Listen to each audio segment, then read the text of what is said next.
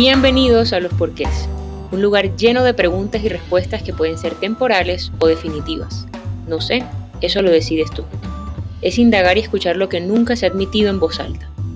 Juntos navegaremos por vidas ajenas, unas recorridas y caóticas, otras más nuevas y un poco más lineales. En los porqués, cada ser humano tiene algo por decir, porque cada experiencia cuenta, cuenta una historia. Ustedes seguramente escuchan una batidora, pero para mí es el recuerdo de un molde con masa cruda de torta en la mesa de la cocina de mi casa.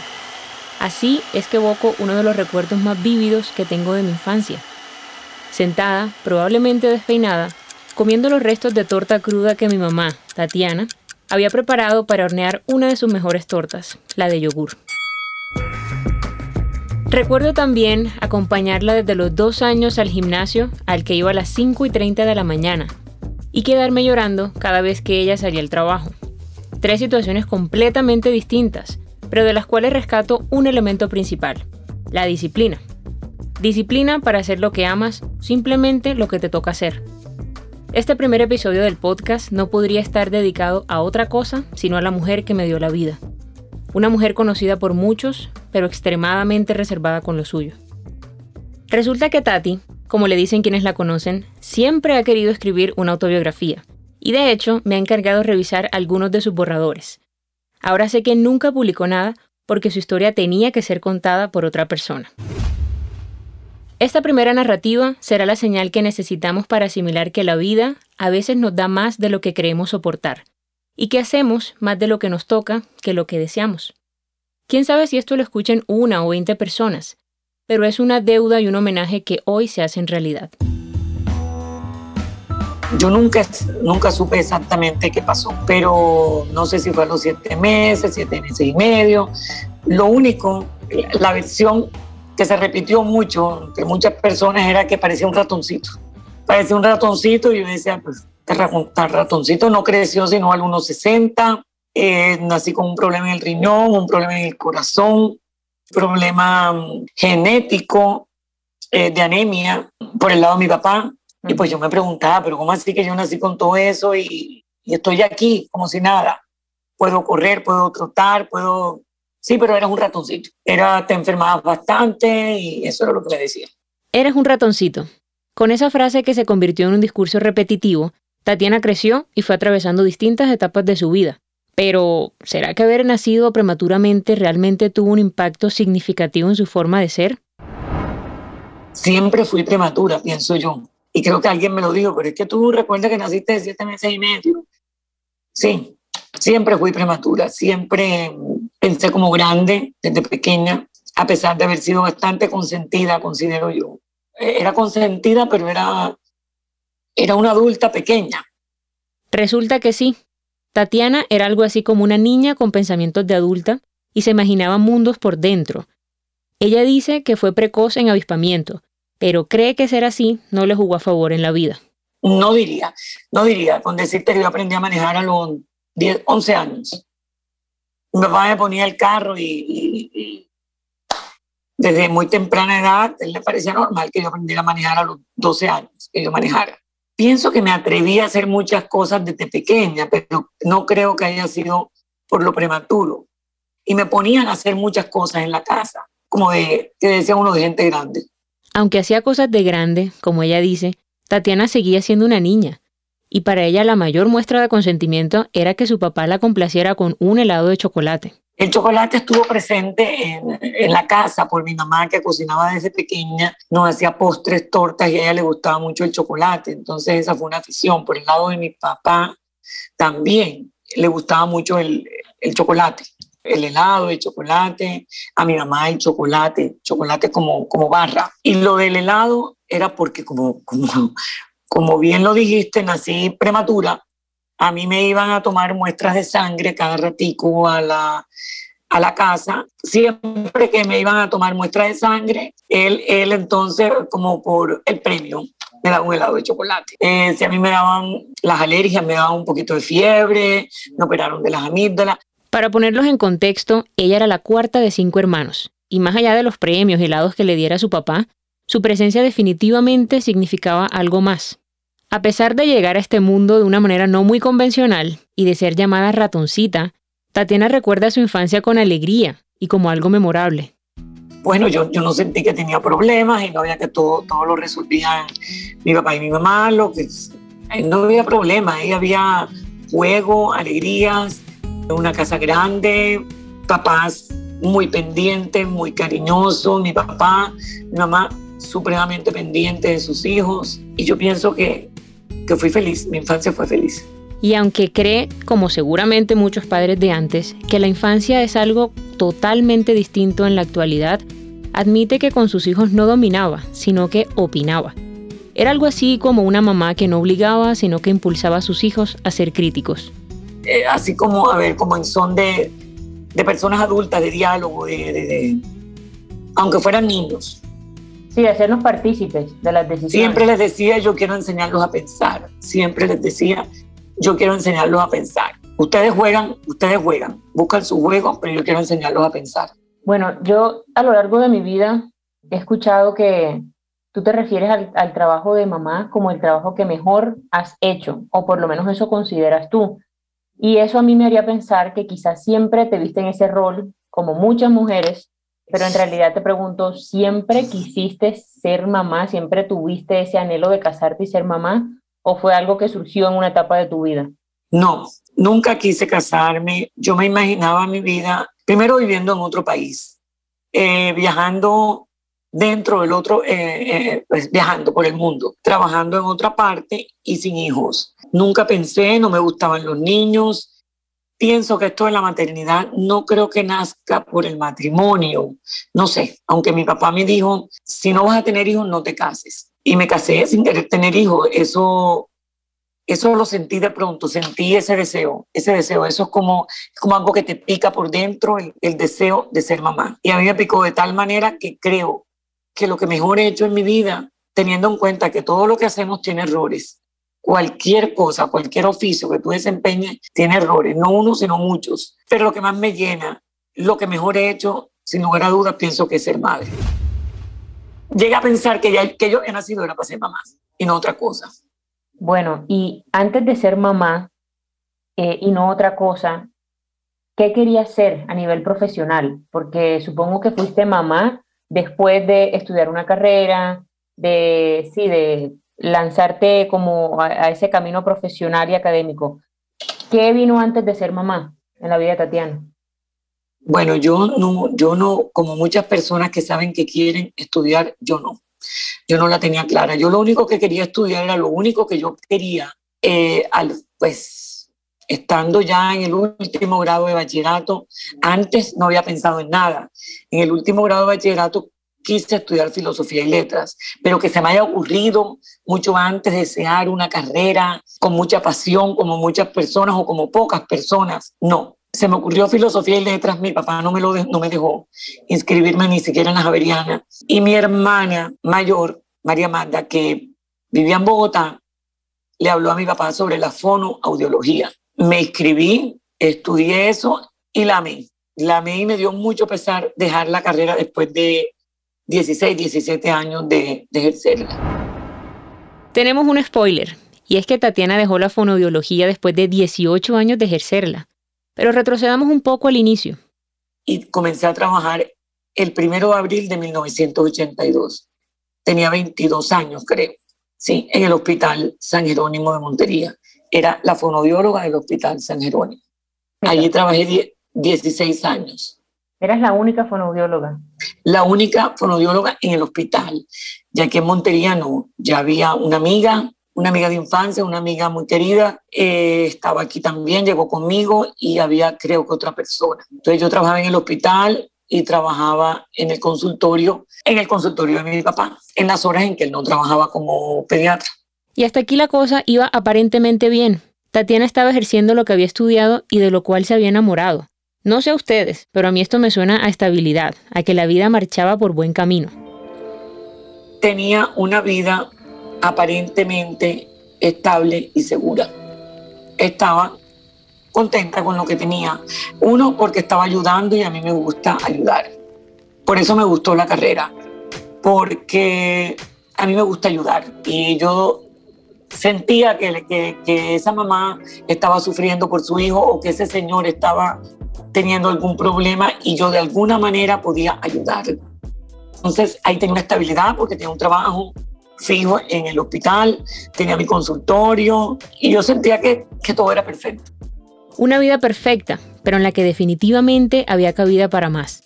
Tanto así que sin computador ni acceso a Internet como acostumbramos a tener hoy en día, Tatiana escribió una carta a un hospital en España para trabajar en ese país.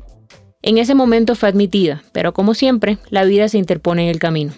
No me fui porque mi mamá, mi mamá se enfermó joven. Ella desde joven eh, se enfermó y por esos tiempos nos habían dicho que podía morir en cualquier momento. Mi mamá no tenía ni 60 años cuando nos dijeron eso. Entonces yo no lo hice. Para sorpresa de todos, su mamá vivió nueve años más de lo pronosticado por los médicos. Y aunque fue un regalo del tiempo, ella asegura que nunca volvió a ser la misma desde la muerte de quien le dio la vida. Y al preguntarle si siente que le faltó tiempo con ella, respondió. Siento que sí, siento que siempre falta tiempo con la mamá, porque cuando somos jóvenes creemos que la mamá va a ser eterna y nosotros tenemos nuestras propias ocupaciones. Sabemos que llegamos a la casa a las 9 de la noche, a las 12 de la noche, a las 1 de la mañana y la mamá va a estar ahí. Y creemos que, es, que va a ser eterno. Aunque ella estuviera enferma, nunca me imaginé, y, como había vivido bastante fuera de todo pronóstico eh, médico, ya yo me había hecho la idea de que ella seguramente iba a ser eterna. Es decir, uno cree siempre, aunque la mamá esté enferma, que nunca se va a ir. Entonces sí me faltó tiempo, fuera de eso yo estaba soltera, yo no me había casado y con la mamá, cuando uno realmente valora a la mamá es cuando uno tiene hijos, cuando realmente valoras a tu mamá y te acercas más a tu mamá. Ella nació, Marcelo, tu hermano, pero solo estuvo con nosotros dos añitos. En ese tiempo que estuvo dos añitos fue la relación distinta. La muerte de su mamá en el año 90 fue solo el inicio de una década que cerraría con la caída de aquella vida estable a la que nos referimos antes. A la Tatiana fonoaudióloga, ahora casada, trabajando en un hospital y de la mano de su padre.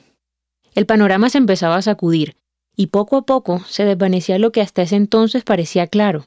¿Recuerdan cómo definía la infancia como su época más feliz y sin preocupaciones? Pues bueno, con la adultez la cosa empezaba a cambiar. Mi primer dolor tremendo fue la ausencia de mi mamá en el año 90. En el año 98 salgo yo del hospital. Salgo, vienen nuevas leyes a Colombia, entran personas por concurso, salgo yo del hospital. Ahí hubo un fuerte, un tremendo dolor, un tremendo dolor porque tú tienes una estabilidad y de repente tienes que salir después de 16 años de un trabajo, eso es duro eso es duro. Y bueno, después de eso ya yo hacía, ya yo tenía otro trabajo antes de salir del hospital, dos años antes. Ya yo tenía otro oficio. Siempre me he preguntado que si sería premonición. Dos años antes ya yo tenía otro oficio. Ya yo hacía tortas en la casa para los compañeritos de ustedes del colegio. Cuando sucede lo del trabajo mío, ya yo hacía tortas, pero yo a pesar de sentir que el mundo se me caía, que me puse triste. Yo me levanté, yo dije, no, pero si yo estoy haciendo tortas, yo sigo haciendo tortas. Es decir, este va a ser mi oficio. Eh, claro que me dio tristeza, se le cae uno el mundo, creo, cree uno que el mundo se le va a acabar. Me miré las manos y dije, pero si yo vengo haciendo tortas, yo sigo haciendo eso. O sea, no tuve un día en que yo dijera, no, yo me voy a tomar un tiempo, yo voy a pensar a ver qué hago. No, no, no. Yo desde que yo trabajo, no creo que haya existido un día que yo haya dicho, yo me voy a tomar un tiempo porque voy a cambiar de oficio. No, siempre ha sido una cosa y la otra, una cosa y la otra. Ahí ya dije que yo que no tenía más tiempo para hacer las tortas, hasta puse un aviso fuera de la casa, los involucré a ustedes incluso para que me ayudaran. Tú me ayudabas en la cocina, mezclando cositas. Y bueno, eso me tomaba casi todo el día, yo sola en la cocina, en la cocina de la casa. Ahí fue desde el año, eh, bueno, el año 98, acabé de trabajar, comencé en el 96, ya formalmente en el 98, hasta el año 2002.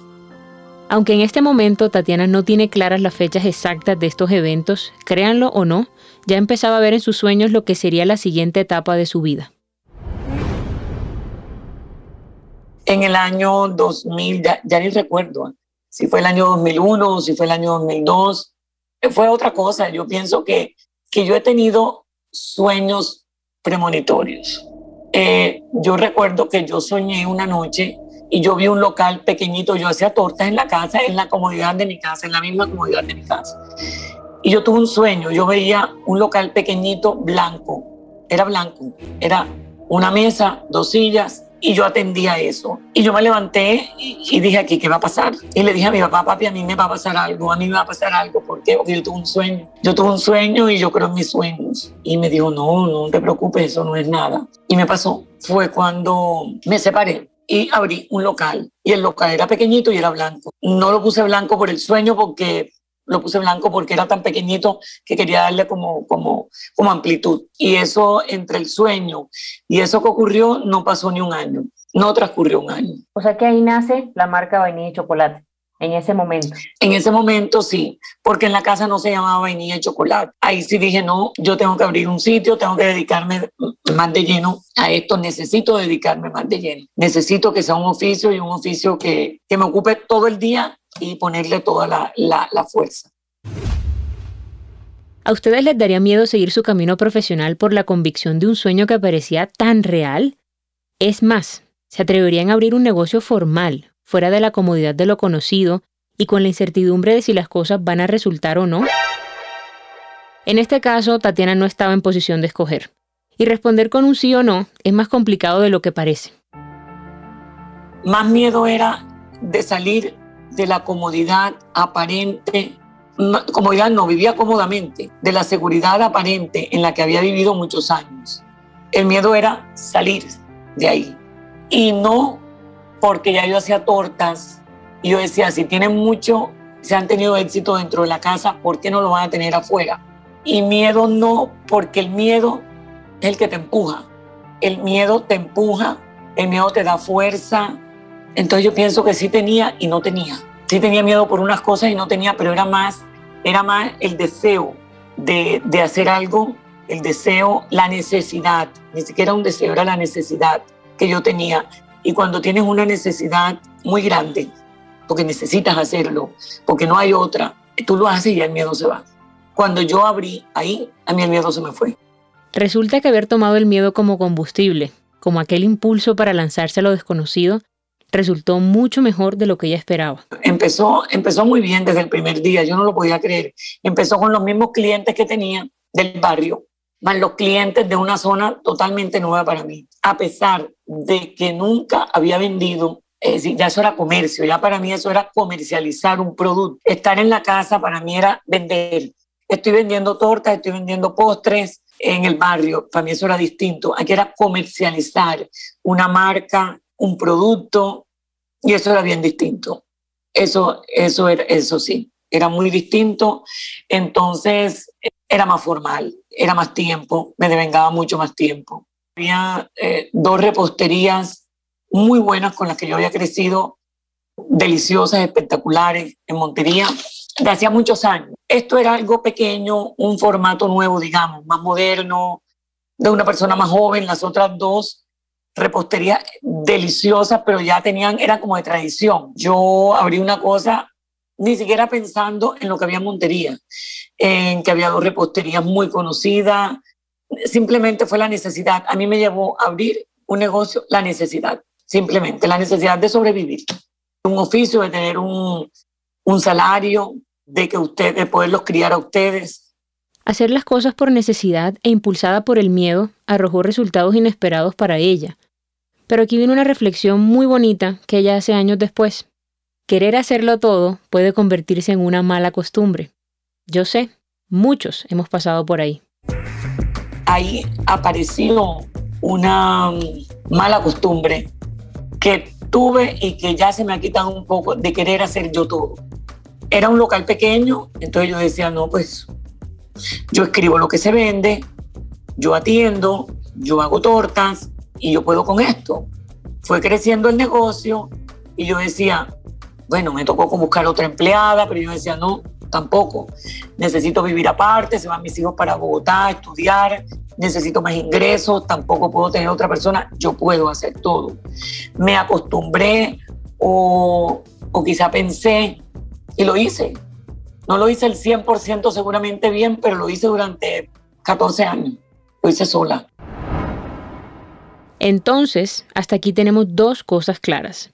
Tatiana se aventuró y resultó mejor de lo que ella esperaba, y al mismo tiempo sentía que tenía que hacerlo todo. ¿Recuerdan que en algún escrito mencioné la noción de conciencia del límite? Es decir, entender que no podemos hacerlo, tenerlo ni saberlo todo.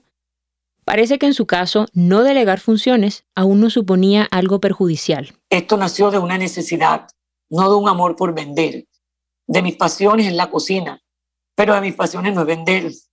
Y estoy vendiendo hace 25 años desde que estaba en mi casa, desde que estaba, ustedes pequeñitos, yo vendía, pero lo hacía con amor y por amor a la cocina. Eso de abrir un negocio, entonces yo no podría responderle a una persona que tenga el deseo de emprender un negocio porque quiere quiere ser, eh, a ver, comerciante, quiere tener un negocio, quiere volverse famosa, quiere, no le podría dar esa. Yo no pensé nunca en que yo lo iba a hacer ni por ser famosa, ni porque mi pasión era vender, porque todavía mi pasión no es vender después de 25 años. Mi pasión es la cocina, pero mi pasión no es vender. Para todos aquellos que quieren emprender, aquí viene un consejo que yo resumo en esto. A veces no hay blancos y negros en los negocios. Sacar un proyecto adelante no significa amar todo lo que ese proyecto incluye. Lo que pasa es que algunas ideas no se llevan a cabo de forma lineal, sino que van tomando forma sobre la marcha. En esos casos, solo nos queda acomodarnos y hacer las cosas con la mejor disposición. Esa persona tiene que estar preparada para hacer muchos sacrificios, demasiados sacrificios, para dejar a un lado unas cosas, para desatender unas cosas y para las otras hacer, eh, es decir, para todo no hay espacio, para todo no hay tiempo, no lo hay. Si tiene una socia, yo creo que tiene que vigilarle que la socia no le robe, o que la socia sea organizada, o que la socia llegue a tiempo, o que la socia eh, haga su parte y es un dolor de cabeza. Y si no tienes socia, como me ocurrió a mí, tienes que estar muy pendiente de que, como fui yo durante 14 años, yo era la administradora, yo era la, la misma, era secretaria, yo también estaba en la cocina, yo compraba la gaseosa, yo compraba la servilleta, yo compraba la harina, yo compraba cualquier cantidad de insumo, yo iba en mi carro a repartir torta, yo era la que hacía la cuenta de cobro, yo pasaba cotizaciones, o sea, yo era todo. Eh, por lo tanto, eh, se convirtió en un, en un oficio 24/7. Allá va mi, mi siguiente pregunta. En ese camino de hacerlo todo, así como tú lo planteas, ¿Qué sientes o qué sabes que dejaste de lado o qué sacrificaste? Muchas cosas, muchas cosas que me dolieron durante muchos años. Me dolieron muchísimo no haber estado más tiempo con mi papá porque mi trabajo no me lo permitía. A él lo veía cuando era fonodióloga todo el tiempo. Lo veía toda una tarde. Iba al hospital a una hora y el otro mediodía lo veía él. O iba más tiempo a, estar con él. Eh, con mi familia incluso. Me convertí como que la hermana a la que ya no vemos casi. El tiempo que me quedaba mientras ustedes estuvieron en Montería era para ustedes, para llevarlos al colegio temprano, para recogerlos, para llevarlos donde la amiga hacer tarea, para todos los oficios que tenían que ver con, pues, con, con el ser madre. El tiempo que a mí me quedaba. Entonces sí lamento haber, no haber estado con mi familia eh, y con mi papá, porque ya mi mamá pues no estaba con nosotros. Sí lamento eh, eso. Y yo sé que tú, pues el dominio de, de, conocimiento del tema de, empresaria lo tienes en, en, en, el espacio geográfico, ¿no? En Colombia. Y te hago una pregunta, tener una empresa en Colombia con todo este recorrido que tú has tenido, para el cual tú misma dices que no te preparaste eh, como tal, pero que lo ejerciste, ¿tener una empresa en Colombia es tan fácil como lo pintan muchos o es más bien un camino lleno de obstáculos y momentos de tirar la toalla? Bueno, uno, uno cuando tiene un negocio, y lo he hablado con varias personas que lo tienen, uno quiere tirar la toalla muchísimas veces, varias veces al mes, varias veces al año, eh, quieres dejarlo todo. Yo no pude nunca dejarlo todo por el hecho de que esto se abrió por la necesidad que tiene una madre, ¿sí? En la responsabilidad de tener unos hijos y, uno dice criarlos, en mi época se decía criarlos, sí, y de sobrevivir uno también. Entonces yo no podía dar el lujo de tirar la toalla. Los primeros años fueron, fueron una luna de miel, realmente.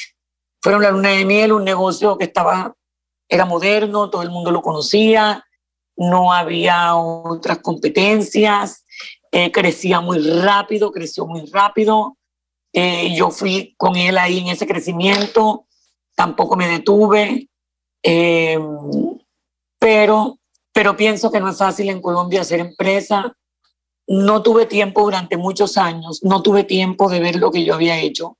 El año pasado que Vainilla y Chocolate cumplió 18 años, Vainilla y Chocolate, pero ya yo venía atrás, fue que yo comencé a pensar y a valorar mi tenacidad y mi entereza en, por todo lo que yo había tenido que pasar, por todo. Desde el día uno, eh, cómo abriste un negocio sin tener idea de cómo manejar un negocio, cómo compraste la primera batidora sin saber, eh, sí, la primera batidora grande, compraste la segunda grande, cómo amplié al año ya había cómo seguía ampliando y digo, ¿cómo hice eso?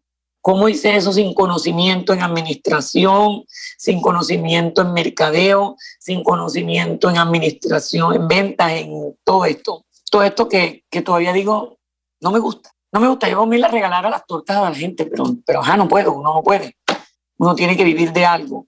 Entonces, no tuve tiempo para valorar lo que yo había hecho, tuve tiempo para ejecutarlo con múltiples errores, con muchísimos errores, porque precisamente no tenía el conocimiento, con muchísimos. Hoy por hoy valoro mi tenacidad, mi perseverancia, y eso es lo que yo le diría a una persona que quiera hacerlo, porque uno sabe de, de, de, la Cámara de Comercio te da un informe de, de, cuántos locales comerciales o cuántos negocios se abren en el año y cuántos cierran. Cuántos cierran al año, en promedio creo que a los tres años, a los dos años, están cerrando una tanda y yo cuando miro y digo, pero si voy a cumplir 20 años entonces a una persona le diría eso, prepárate para mil, mil tropiezos, prepárate para mil piedras, no una, miles de piedras. Y si realmente lo quieres hacer o lo necesitas hacer, tienes que sacudirte muchas cosas y seguir. Prepararse para miles de caídas y sacudirse. Parece ser que esa fórmula, así como para los negocios, aplica para la vida en general. Pero no se trata solo de eso. Creer y llevar a cabo cualquier proyecto en la vida requiere de cualidades que sí o sí no deben faltar. A veces no sabremos que las tenemos hasta que no quede otra opción que desarrollarlas o hasta que de repente salen de nosotros y nos sorprenden para bien. Aunque creo que a mí hay algo que me ha acompañado para bien y para mal en mi vida y ha sido la perseverancia. Yo, yo persevero. O sea, la perseverancia es buena y es mala. A veces se convierte en terquedad el lado malo de la perseverancia es la terquedad, pero ¿por qué? ¿Por, ¿por qué? Pero porque sí, yo he sido, no me gusta, no me gusta cuando algo no me sale bien, no me gusta cuando fallo, no me, no me gusta. Entonces he tenido tenacidad, he tenido perseverancia, tuve la necesidad y la necesidad quizá fue la que me, me llevó a, a la tenacidad. Si cambiamos un poco la cara de la moneda y no nos centramos en lo difícil de ser comerciante, sino en lo gratificante que puede ser Tatiana está segura que una de las cosas que rescata a nivel profesional y personal de todos estos años es la disciplina. ¿Se acuerdan que al principio les dije que es una de las cosas que más admiro de ella? A nivel personal me enseñó muchas cosas. Primero me enseñó disciplina. Yo no era disciplinada. Yo no era una persona disciplinada. Yo pequeña, en, eh, para el colegio, no era una persona disciplinada. A me tenía que levantar mi hermana menor para el colegio porque yo no, yo no quería ir al colegio. Eso me parecía hartísimo. La universidad me gustó, pero tampoco era que me... Es decir, la disciplina me faltaba. Esto me formó, realmente esto ha sido para mí una universidad muy grande, grandísima. Me formó en la disciplina. Pienso que ha tenido cosas buenísimas en eso. Me enseñó muchas cosas que no sabía. Me volví muy buena eh, organizando, como organizadora de una empresa.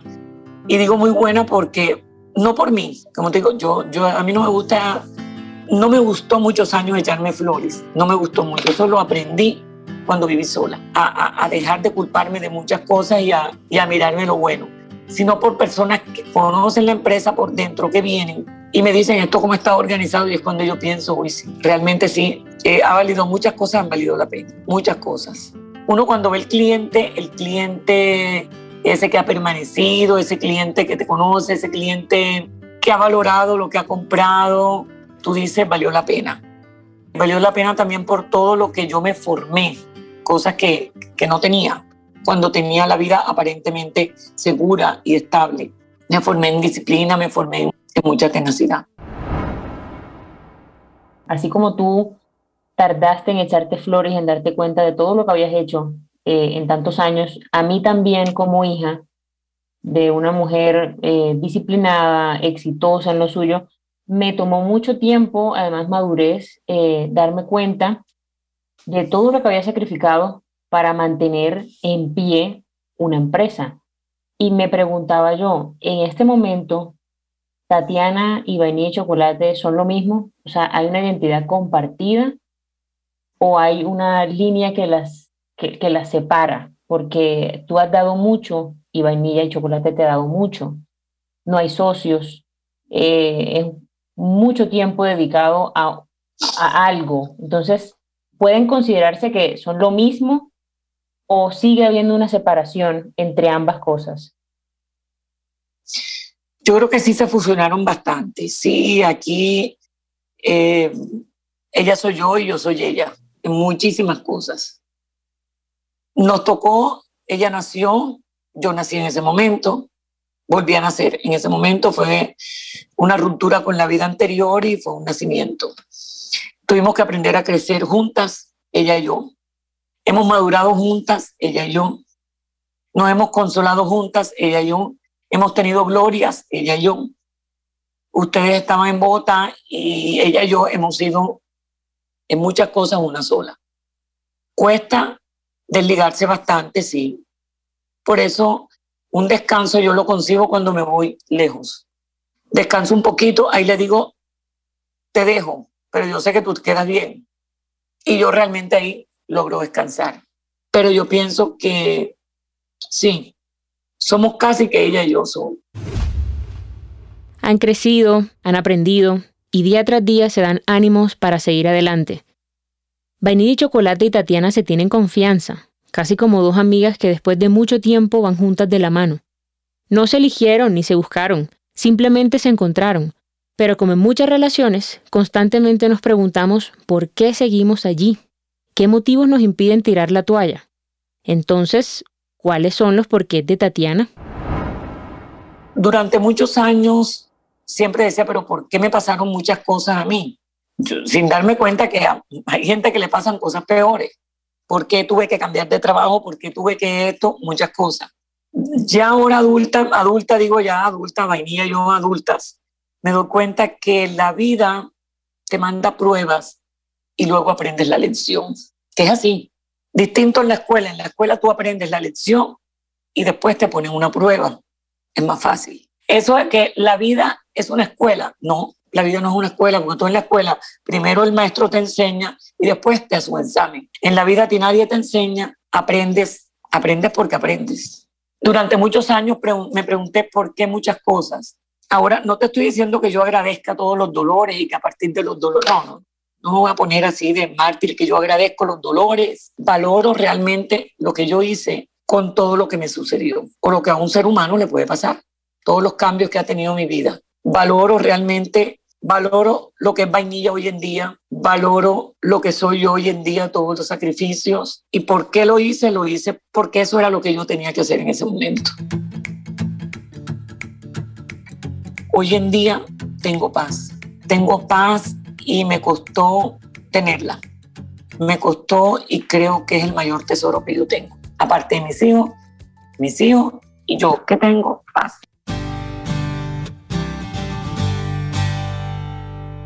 Bueno, mami, para terminar, me gustaría que No sé si, si tienes un mensaje a manera de lección de vida o de consejo que le quieras dar a la gente en general, no a gente que quiere emprender, sino a la gente en general, algo desde lo humano, desde el ensayar y equivocarte y de sentir paz, desde ahí. Bueno, yo les diría cosas que a ustedes les digo mucho. A las personas les diría que lo único seguro en la vida es el cambio y que en la vida van a llegar muchísimas cosas que nos van a incomodar, que nos vamos a cuestionar, que nos van a doler, que nos van a mover, a mover el piso, pero que no le tengan miedo, que no le tengan miedo porque la vida está hecha de eso. La vida está hecha para vivirla, para alegrarse, para sufrirla, para volverse a levantar, pero sobre todo para eso, para vivirla, para vivirla y vivirla es enfrentarla. Es decir, la vida te dice, aquí estoy, ¿qué quieres? Y que luchen, que luchen, que no le tengan miedo a estar sola, eso sí le diría yo a las personas en general, no le tengan miedo, yo viví sola, completamente sola, cinco años y medio en un apartamento y es cuando más sola estuve porque yo quise el ejercicio de estar y conocerme más de las cosas que más. Agradezco eh, esa decisión mía, la agradezco yo, me agradezco esa decisión que tomé, estar sola esos cinco años y medio en donde ustedes no estuvieron conmigo, me aprendí a conocer, me di muy duro, también les digo, no se den duro, yo me di muy duro y he sido una persona que si me sale una torta mala, me machaco muy duro, si dije algo que no me gustó, también me machaco mucho, ya no lo hago, ese ejercicio. Me costó el conocerte, el quererte, hasta quererte con lo bueno, que lo bueno, lo bueno pueda ser mejor, que lo malo, lo malo no todo, lo malo es malo, hay más que pueden acompañarte y están ahí y pueden salir en un momento dado, pero tú a veces no las dejas salir. Y están bien que somos seres humanos, que luchen por conocerse, por aprender a conocerse. Bueno, aquí pues voy a cerrar el, el episodio, no sin antes decirte que este tiempo me ha ratificado lo que yo siento y admiro de ti, definitivamente. Uno lo ve a diario, ¿no? Nosotros hablamos mucho a diario y, y uno da por sentado a la otra persona, así como tú dices, los hijos dan por sentado a la mamá, no sé qué tanto la mamá de por sentado a los hijos, pero uno tiene muchas ocupaciones y mucho ruido y uno no, no se centra ¿no? En, en, valorar genuinamente al, al ser humano que, que, tiene disponible en el momento porque también la vida es finita, ¿no? La vida se acaba. Entonces yo siento que mm, sentarnos a discutir estas cosas desde tu vida antes de venir chocolate, durante, después, todo lo que tú has aprendido, a mí me ratifican que eres una mujer muy completa y que, y que todos los consejos que nos das a mi hermano y a mí surgen desde el amor, desde el haber aprendido de lo bueno y de lo malo, y que surgen de la necesidad genuina de acompañarnos. Agradecerte muchísimo por estar en este espacio, por abrirte y por contarnos todo. Y qué bueno que no me sentí tan nerviosa como, como creí que me sentiría. Y que de nuevo te agradezco mucho por haber dicho las cosas desde el corazón y desde la razón, sobre todo. Quiero despedirme dándote las gracias. Para mí hay una palabra, creo que la palabra más valiosa y más bonita que yo pueda pronunciar y la pronuncio muchísimas veces en el día y se las enseñé a ustedes por todo dar gracias. Y en este momento doy gracias a Dios por mis hijos y te doy gracias por esta entrevista de corazón y doy gracias también a Dios y doy gracias a la vida porque lo que no quise un día lo tuve, que fue tener dos hijos. Y, y la vida me enseñó me regaló los hijos y me enseñó a amar a mis hijos, amarlos a tal punto que lo que más me gusta es el oficio de ser madre y desde el oficio de ser madre eh, te doy las gracias por esta entrevista, te doy las gracias y estoy muy contenta, pues soy fan número uno de los porqués. No te imaginas cuántas veces he leído tus artículos, a tu hermano lo converso con él, le pido opinión eh, te acompañaré, te quiero decir a ti, así como he acompañado a tu hermano en su proceso, también te apoyo, siempre te he apoyado en todo, te apoyaré en esto. Me alegra mucho que me hayas invitado. Realmente no, no pensé, no pensé que yo fuera a ser la primera, pero bueno, estamos en el mes de la madre. Y las madres somos lo más valioso que hay en el mundo. Ambas, con lágrimas en los ojos, nos agradecimos y despedimos de forma emotiva y admirándonos mutuamente. Haberme sentado a escuchar a mi mamá atentamente y navegar por su vida ratificó el objetivo que me planteé desde un principio con este proyecto, dar voz a las personas, preguntar para responder.